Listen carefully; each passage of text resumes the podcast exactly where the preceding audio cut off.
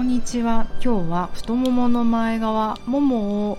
もりもり発達させたくない理由というテーマでお話を考察してみたいと思います。南青山で疲れすぎない体になるためのボディーワークボディチューニングやってます。パーソナルトレーナーの内田彩です。こんにちは。元気ですか皆さん。今日もびっくりするほど35度とか36度とか。になっていて港区はあれですね。あの、なんだっけ。あそう高化学スモッグ気をつけよう警報が出てました。あの本当にトレーニングねどうしようかなと思うんですけれどもこういう時こそめちゃめちゃ細かいことをやっていますクライアントさんに。それはいいなと思ってやっぱりもう皆さんここに来るまでにアップは済んでるというか朝汗だらだらで暑くていらっしゃるのでこんなにね心拍上げるほど太陽礼拝50回やるほど動きたくないと思うのですよ。だからこそ普段だったら見逃しがちな足の裏の測定筋膜引き上げるとかあの腸骨筋を緩める腸骨筋って骨盤の中とかねそういうのをあのアプローチしてなんか喜ばれてます。結構セルフケア的なマッサージもすごく大事だなと最近思うのでやったりね。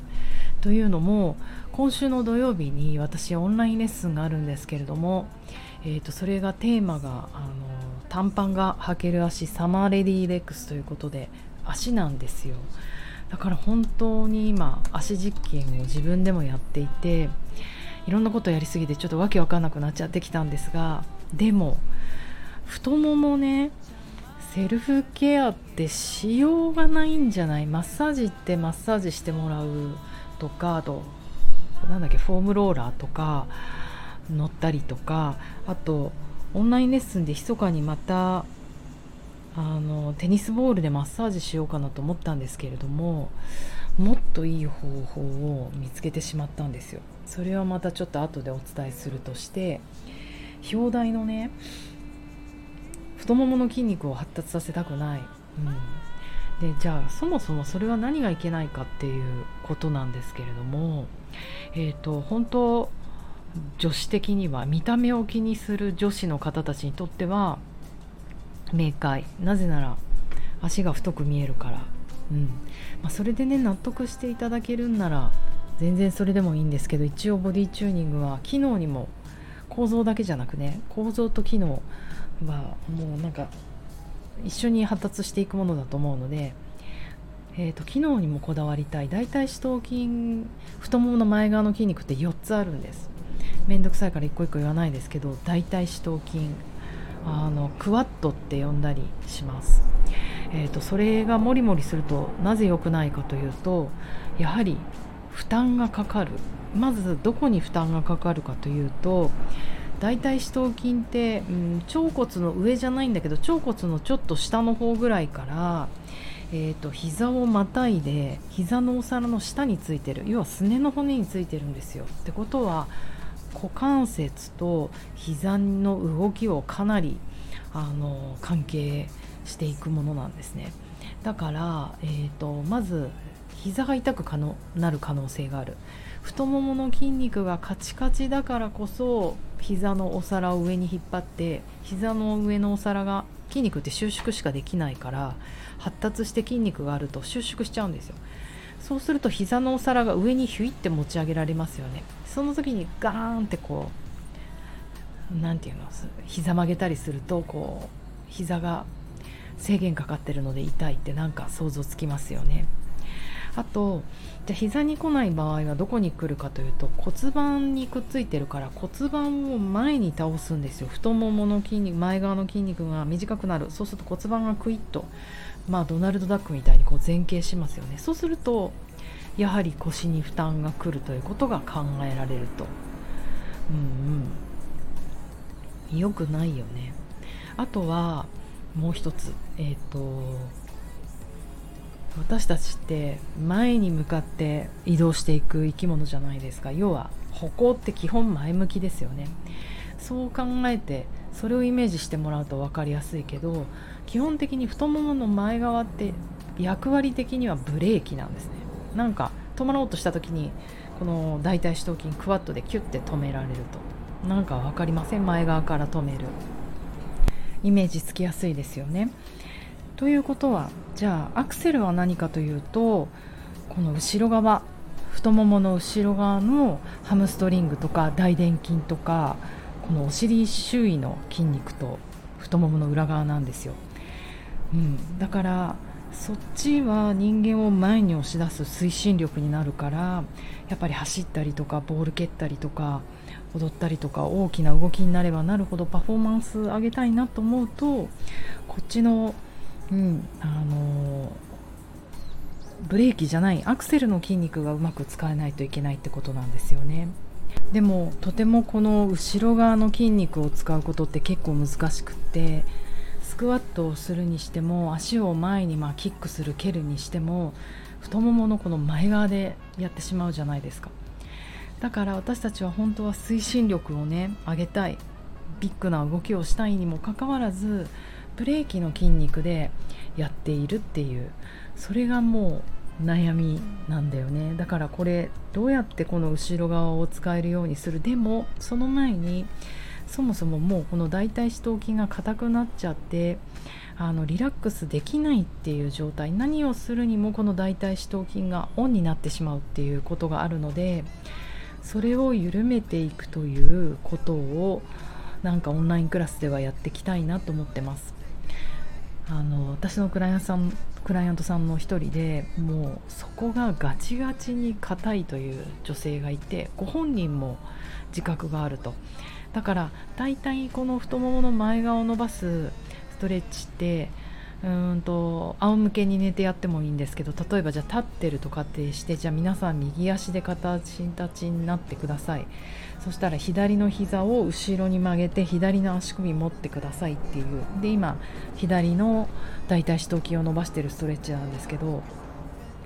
それがねあの定説なんだけどもう彼女はもうつっちゃってできないんですよね。それが仰向けに寝てやるのももう大体四頭筋が伸びる前に足首がストレッチができなくて痛いと。でなんかなんでだろうと。彼女の疑問としては。自分は運動もしてないのに例えばすごいアスリートとかダンサーとかだったらわかるけど運動もしてないのになんでここがパツパツなんだろうっていうとてもいい疑問を持っていてうん、なるほどなと思ったんですけど今日このサムネに貼りました。えっ、となんか見るとごめんなさいなんか可愛い女の子のイラストが見つけられなくて男の人になっちゃったんだけど別にかっこつけてイタリアマフィアのように立ってるわけではなくて結構30代過ぎると30代過ぎて中高年ぐらいの男女ってこういう立ち方をしてる人が多いと、まあ、最近はね姿勢の悪い若者もいるかもだけどスマホ見たりとかキッチンのカウンターにこうお腹休ませて包丁で物切る時とかこういう風になりませんか？この立った姿勢の時にだいたい多くの人がグイーンと骨盤が前に移動していて、えーと、太ももの前側そうこのねクワッドで体を支えてるんですよ。っていうことはこれが四六時中なので過剰に太もものこの筋肉を使ってしまうことなんですね。だからたとえ運動していない人でもこの筋肉もしくは脂肪なのか皮膚なのかわからないけど硬くなっているということが往々にしてあります。ドキでしょ。う、うん、そうだから決して運動してる人だけの悩みじゃないんですよね。あとまたこれは面白いのが太もものこの前側と大腿四頭筋。太もものこの後ろ側のハムストリングって拮抗って言われる関係なので要は大腿四頭筋が伸びる時にはハムストリングが収縮する使われるってことですね。ハムストリングが伸びる時は大腿四頭筋が収縮するっていうこの2つのバランスなのでどっちかが過剰に使われてるってことはどっちかが過剰に弱いということになってしまうと、うん、うん、難しい。だから大腿四頭筋は別に悪者ではありません。大事な筋肉。だけれども過剰に使うっていうことはあの良くないんだよっていうお話でした今日は。はい。えーとそうね。なんかちょっとインスタグラムの方にもそのだいたい四頭筋が硬いことで膝に痛みが出てる。膝にお水が溜まったりとか、あの、むくんだり。そうそう。あとはこのオンラインレッスンをやろうと思ったきっかけの皆さんの足を出すことの悩み。一番の悩みが膝問題だったんですよ。膝の上の肉。あとまあ膝が汚いとか。この膝の上ってどうやってケアできるかななんてちょっといろいろ思って、一番私に有効だった、うん、なんかこの1週間ですごい膝の調子が良くなってきた気がする。そんなストレッチがあるので、えーと、今晩中ぐらいにアップしたいと思うのでぜひボディチューニングのインスタグラムも見てください。嬉しい。昨日なんと1000人フォロワーが超えました。イエイ。2023年こんなに頑張ってインスタのフォロワーを増やしたいって願ってる大人は私しかいないと思います。でもなんか一人でも多くの人がコミュニティに加わってくれるのが最近は嬉しくてしょうがないので万が一まだ入ってない人はフォローしてみてください。では皆様水曜の良い夜を。